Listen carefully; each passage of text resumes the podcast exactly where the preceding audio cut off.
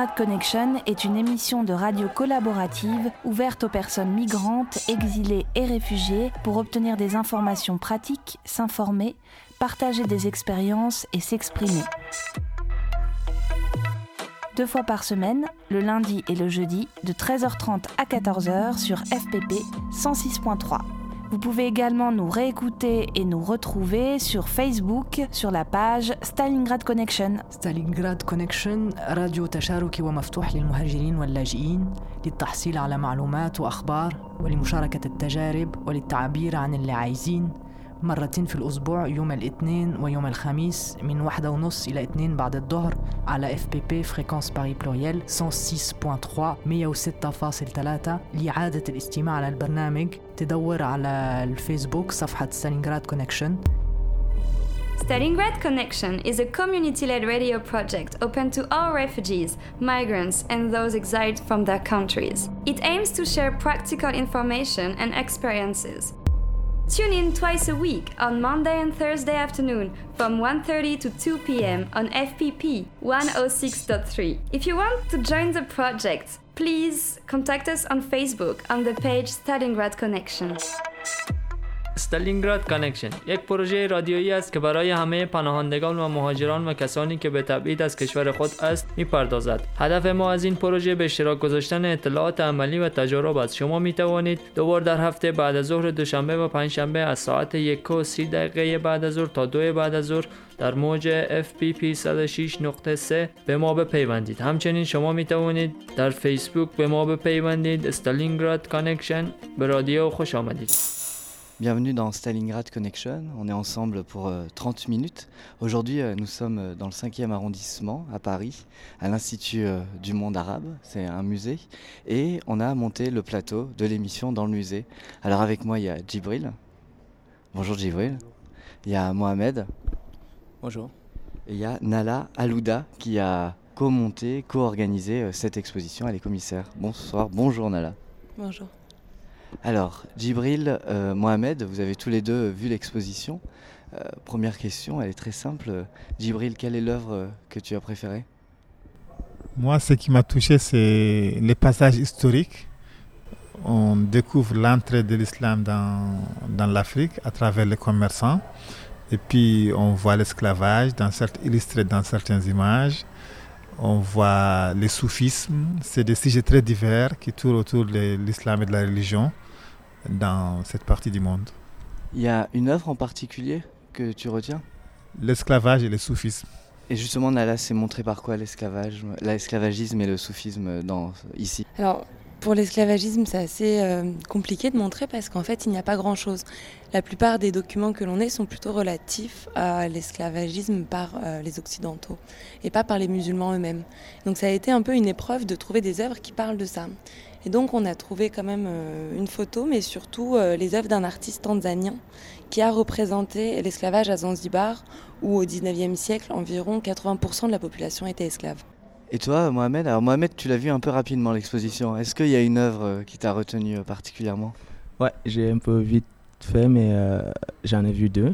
La première, c'était sur euh, le Soudan. C'était des, euh, des anciennes maisons dans, dans le désert. Ça parlait d'un truc que je connaissais pas très bien, alors que ça venait de chez moi où je suis né. C'est une manière pour moi de, de me découvrir aussi, de découvrir un peu ce qui s'est passé avant chez moi là-bas. T'as découvert? Sur le Soudan ici C'était quoi précisément? Est-ce que tu peux m'en parler un peu plus?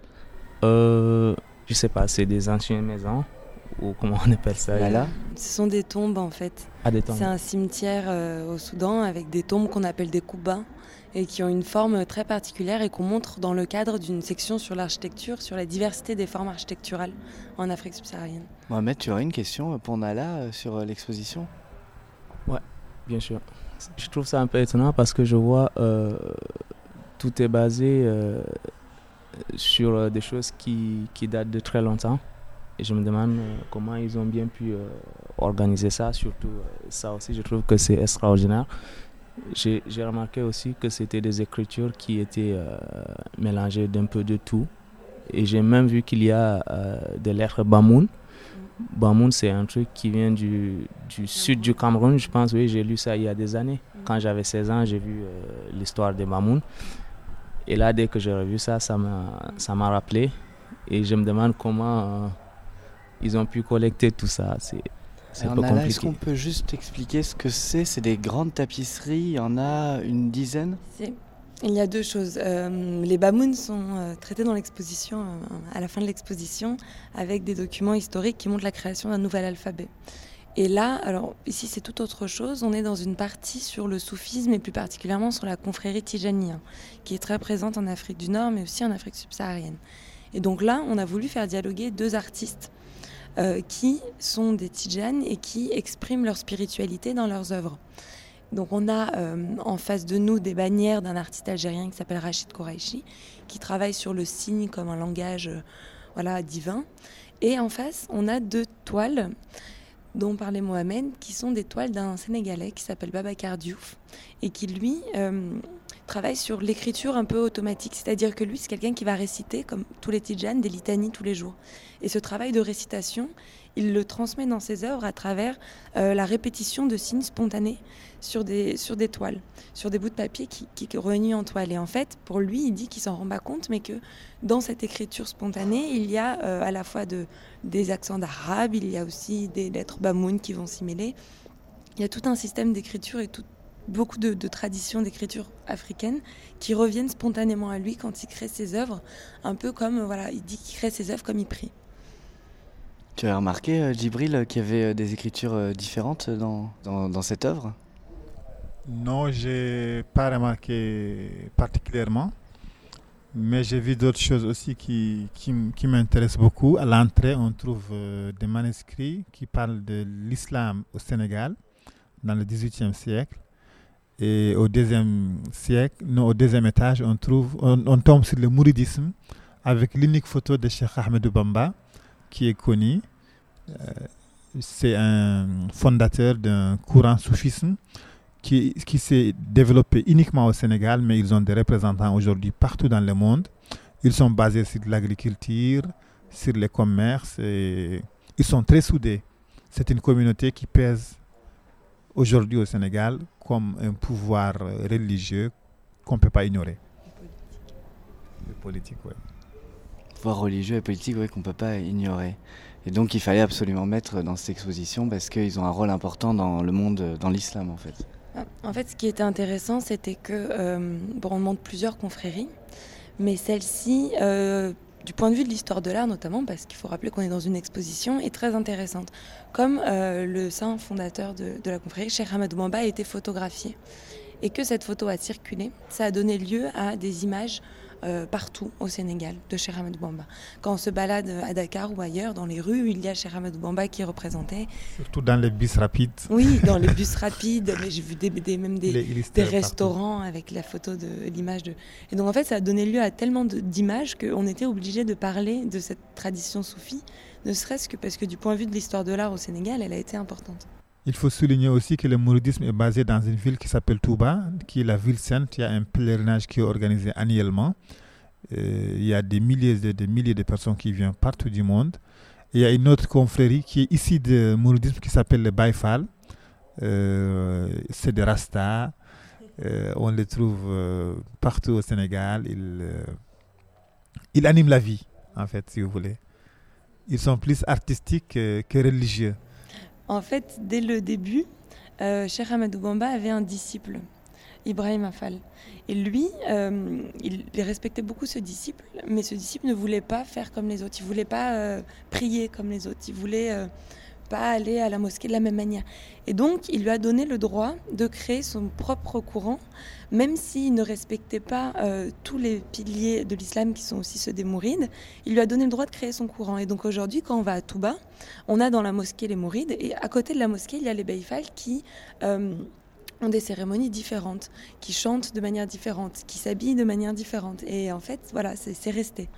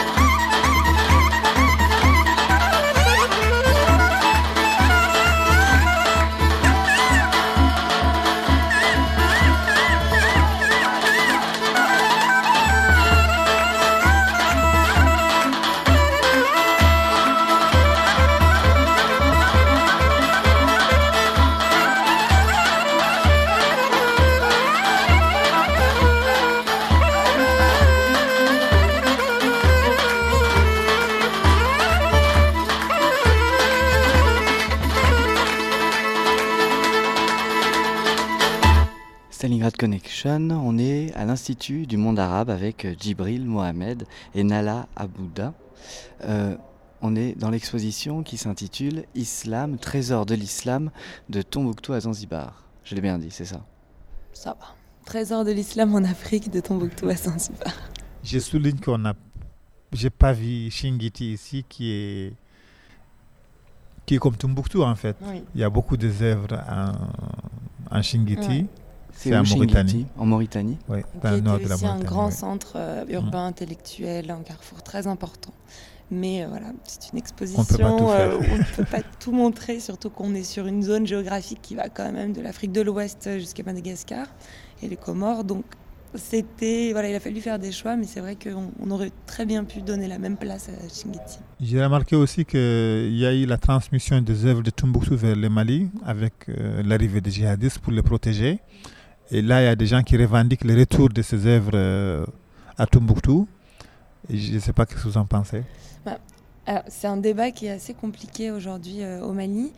Euh, quand les djihadistes sont arrivés en 2012 pour sauver les manuscrits, qui sont quand même un des héritages les plus importants de, de la ville de Tombouctou, qui sont un patrimoine inestimable, ils ont été exfiltrés vers Bamako. Et aujourd'hui, certains demandent le retour euh, des manuscrits vers Tombouctou, alors que d'autres disent non, tant qu'ils sont en danger, il faut qu'ils restent à Bamako et on les récupérera plus tard. Et moi, je suis incapable de trancher. Je pense que de toute manière, ces œuvres devront retourner à Tombouctou, que c'est impossible de, priver Tombouctou de ce patrimoine.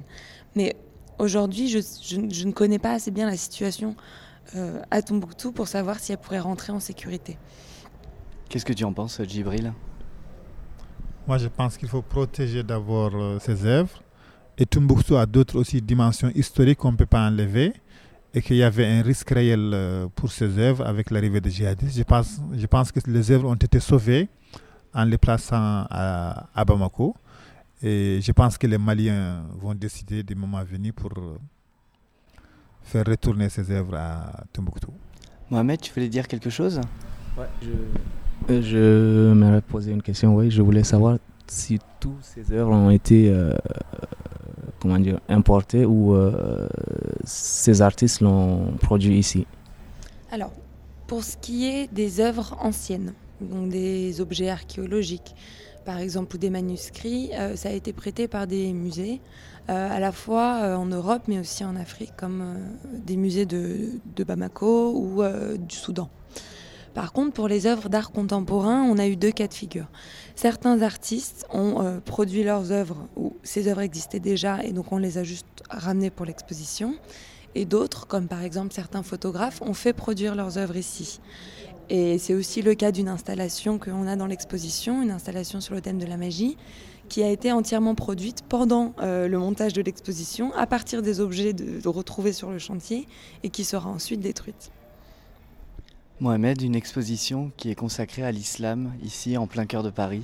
Qu'est-ce que tu en penses? Quel est ton avis euh, là-dessus? Parce que je sais que la question de l'islam en France te préoccupe euh, beaucoup. Qu'est-ce que tu ressens euh, face à cette expo? Qu'est-ce que tu en penses?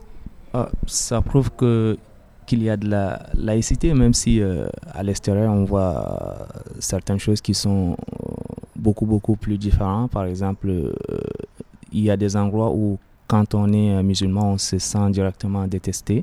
En France? Oui, bien sûr. Où ça, Moi, par exemple? Je, l'ai vécu, par exemple, même sur les réseaux sociaux. Par exemple, euh, tu t'appelles Mohamed, tu te fais insulter, ça, j'ai déjà vu ça. Soit tu es un musulman, les gens ont peur de toi, parce que tu pourrais être sans doute un terroriste ou euh, quelqu'un qui, qui a des mauvaises idées ou euh, des idées de, de vengeance, ou je ne sais pas.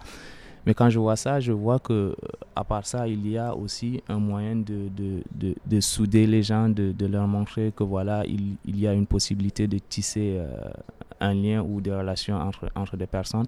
D'abord tout, on doit penser d'abord à l'humain avant, avant toute chose parce que l'être humain, avant d'être musulman ou chrétien ou terroriste ou criminel, euh, il est d'abord un humain. Voilà. Et cette barrière-là, il y a des gens qui ne comprennent pas. Et quand je vois des, des objets qui, qui sont faits de, de l'extérieur et qui parlent un peu de, de l'islam, ça me plaît beaucoup. J'aurais aimé euh, venir avec certaines personnes que je connais pour euh, qu'ils puissent aussi euh, s'en rendre compte. Bon, mais euh, malheureusement que non, je n'ai je n'ai pas pu. Djibril faisait une drôle de tête au début euh, quand tu commençais à parler. T'es pas d'accord, Djibril? Moi, je pense qu'il y a une sensibilité. Mais aussi, je pense que l'islam est une religion de la France, est une religion de l'Europe. Euh, mais historiquement, l'islam a traité aussi des étrangers d'une façon difficile avec euh, les conquêtes arabes sous les Abbasides, et les Umayyads. Il y a ce qu'on appelait historiquement les Ahl Dhimma. C'est le nom musulman dans les territoires musulmans. Ils payaient la jizya pour être protégés. Donc il y a une relation complexe au début. Ça, là, on parle du 14e, 15e siècle au départ. Ça, c'était au 8e ou 9e. C'était avant, oui, oui. Aujourd'hui, l'islam a plusieurs visages. Il y a l'islam modéré, il y a le soufisme, il y a les djihadistes. Même les djihadistes, ils sont musulmans. Donc il y a, il y a cette peur de l'autre côté. Les victimes des attentats à Londres ou à Paris, ça crée une peur et une prudence. Mais je ne pense pas que c'est contre l'islam, mais c'est contre cette, ces versions de l'islam qui sont aujourd'hui médiatisées et qui, et qui, font du mal. Donc ils font beaucoup de bruit, ils font beaucoup de mal. Il y a quelques références quand même euh, dans l'exposition Nala au djihadisme. Je pense notamment à une euh, tapisserie d'un auteur malien euh, qui représente Tombouctou avec une lune en hauteur qui est en fait le logo de Daesh, c'est ça? Voilà, c'est une œuvre d'un artiste malien qui s'appelle Abdoulaye Konaté et qui s'appelle Non à la charia à Tombouctou. Donc on a un sabre islamiste qui est au-dessus de la ville de Tombouctou et qui est pris pour cible euh, dans, l'œuvre. Euh, nous, voilà, ce qui était important pour, nous dès le départ, avec cette exposition, c'était de montrer euh, au public que euh, l'islam, et notamment en Afrique, est autre que ce qu'il voit à la télé. Parce que ces derniers temps, euh, quand on entend parler de l'islam, c'est quand même souvent avec une valeur négative due euh, au djihadisme. Et donc l'important de l'exposition, c'était de montrer que non, historiquement, l'islam, ce n'est pas ça, et qu'il y a eu d'autres traditions, et notamment des traditions tolérantes et ouvertes, comme c'est le cas en Afrique. Par contre, on ne pouvait pas non plus passer sous silence euh, la question du djihadisme. Donc on l'a traité euh, pour euh, en fait, montrer le, le contraste entre l'histoire et entre ce qui se passe aujourd'hui. Montrer comment l'histoire, comment notamment le soufisme a euh, existé, a structuré des sociétés et comment aujourd'hui c'est ce soufisme-là qui est notamment pris pour cible au Mali. Donc voilà, on a aussi des, superbes photographies d'un artiste qui s'appelle Aboubacar Traoré qui, qui, dénonce euh, l'embrigadement, euh, l'enrôlement de la jeunesse et la vulnérabilité de la jeunesse face au djihadisme. Voilà, c'était quand même important d'en parler. Mohamed? Tu veux ajouter quelque chose? Oui, je, voulais ajouter que euh, il y a un problème parce que euh, l'islam n'a pas de, visage. On reconnaît l'islam par le musulman. Mais sauf que c'est difficile de reconnaître euh, entre un bon musulman et un musulman djihadiste ou un musulman qui se cache derrière l'islam pour faire certaines choses. Et quand on dit islam, c'est le musulman en général. Donc s'il faut détester, je pense que s'il faut se méfier d'un terroriste parce qu'il est musulman, il faut se méfier aussi d'un imam parce qu'il est musulman lui aussi. C'est ça qui cause euh, un grand problème. Je voudrais souligner ici, c'est que les djihadistes, ils sont contre la culture, qu'elle soit musulmane ou pas. Parce que ce qu'ils ont détruit à Tombouctou et en Afghanistan, c'est culturel, c'est historique. Mais le vrai islam, c'est une religion, c'est une culture d'abord. Ce n'est pas la destruction, ce n'est pas la sauvagerie. Djibril, euh, tu es réalisateur. Euh, Mohamed, toi tu es poète. Euh, Est-ce que vous voyez dans votre art un moyen euh, bien de lutter contre les extrémismes? Ou est-ce que pour vous c'est pas lié? Djibril? Je pense qu'il faut donner son avis. On ne peut pas être neutre aujourd'hui.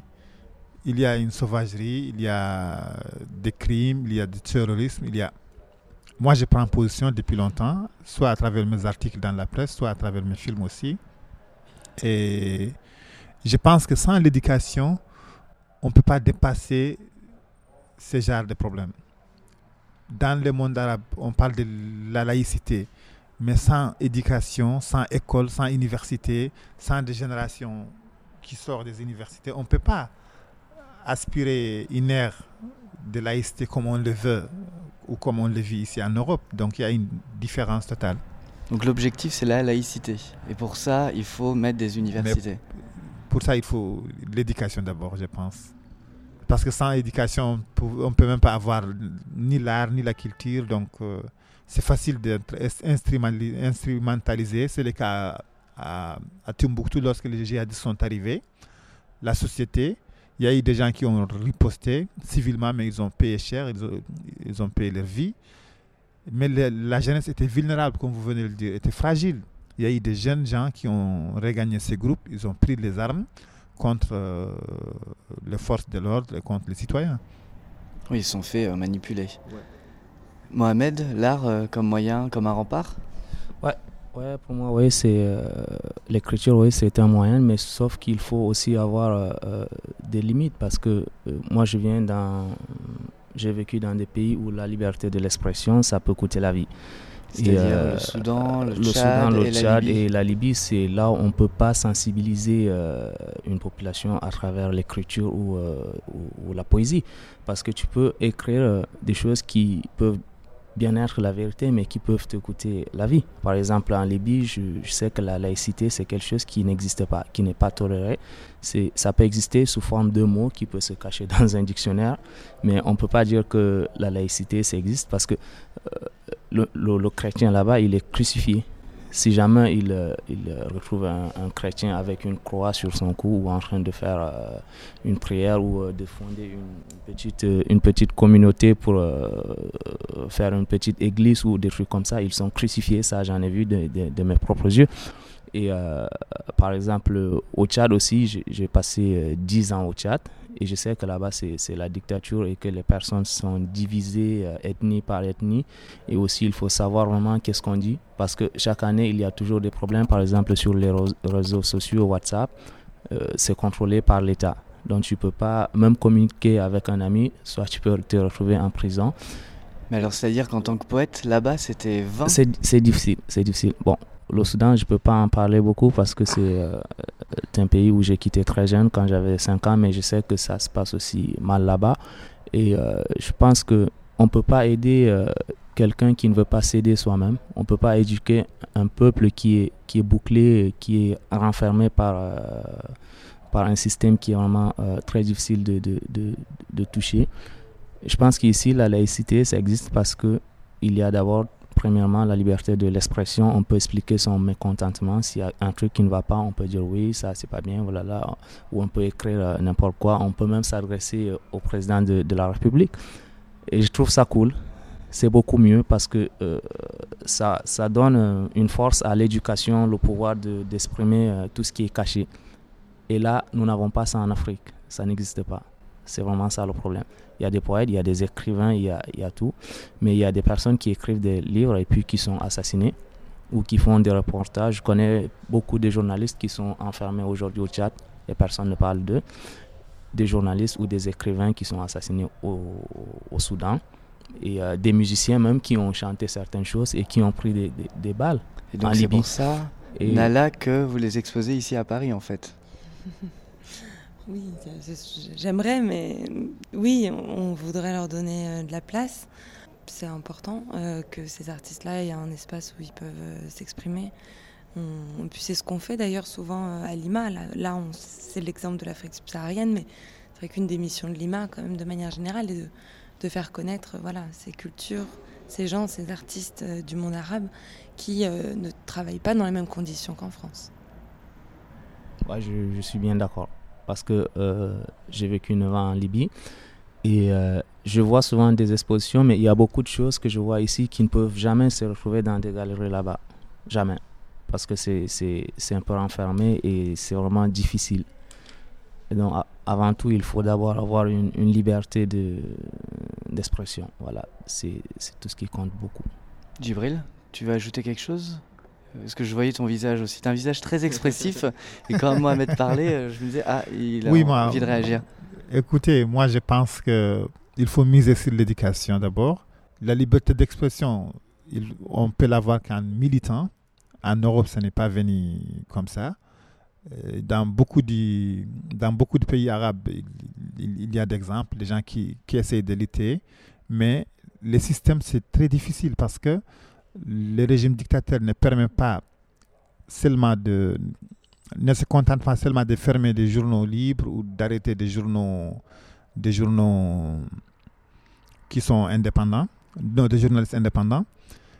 Ils font régner un climat de peur et ils font chasser les voix libres. C'est pour cela qu'on trouve les journalistes et les écrivains et les auteurs qui sont exilés en Europe et ils fuient leur pays. Et ce qui est dommage, quand un poète fuit le Soudan, il ne peut pas partir en Arabie Saoudite parce qu'en Arabie Saoudite ou le Yémen ou le Oman, ce n'est pas des pays qui ont la culture de l'asile. Ils, n'ont pas signé les conventions de, Genève. Donc il part très loin.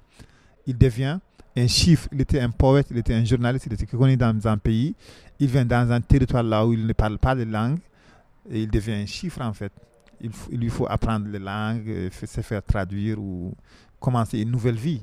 Stalingrad Connection, on arrive euh, au terme de l'émission. Merci à tous les trois, merci Djibril, merci Mohamed, merci euh, Nala. Nous étions donc à l'Institut du monde arabe pour l'exposition Trésor de l'islam en Afrique de Zanzibar à Tombouctou. Stalingrad Connection.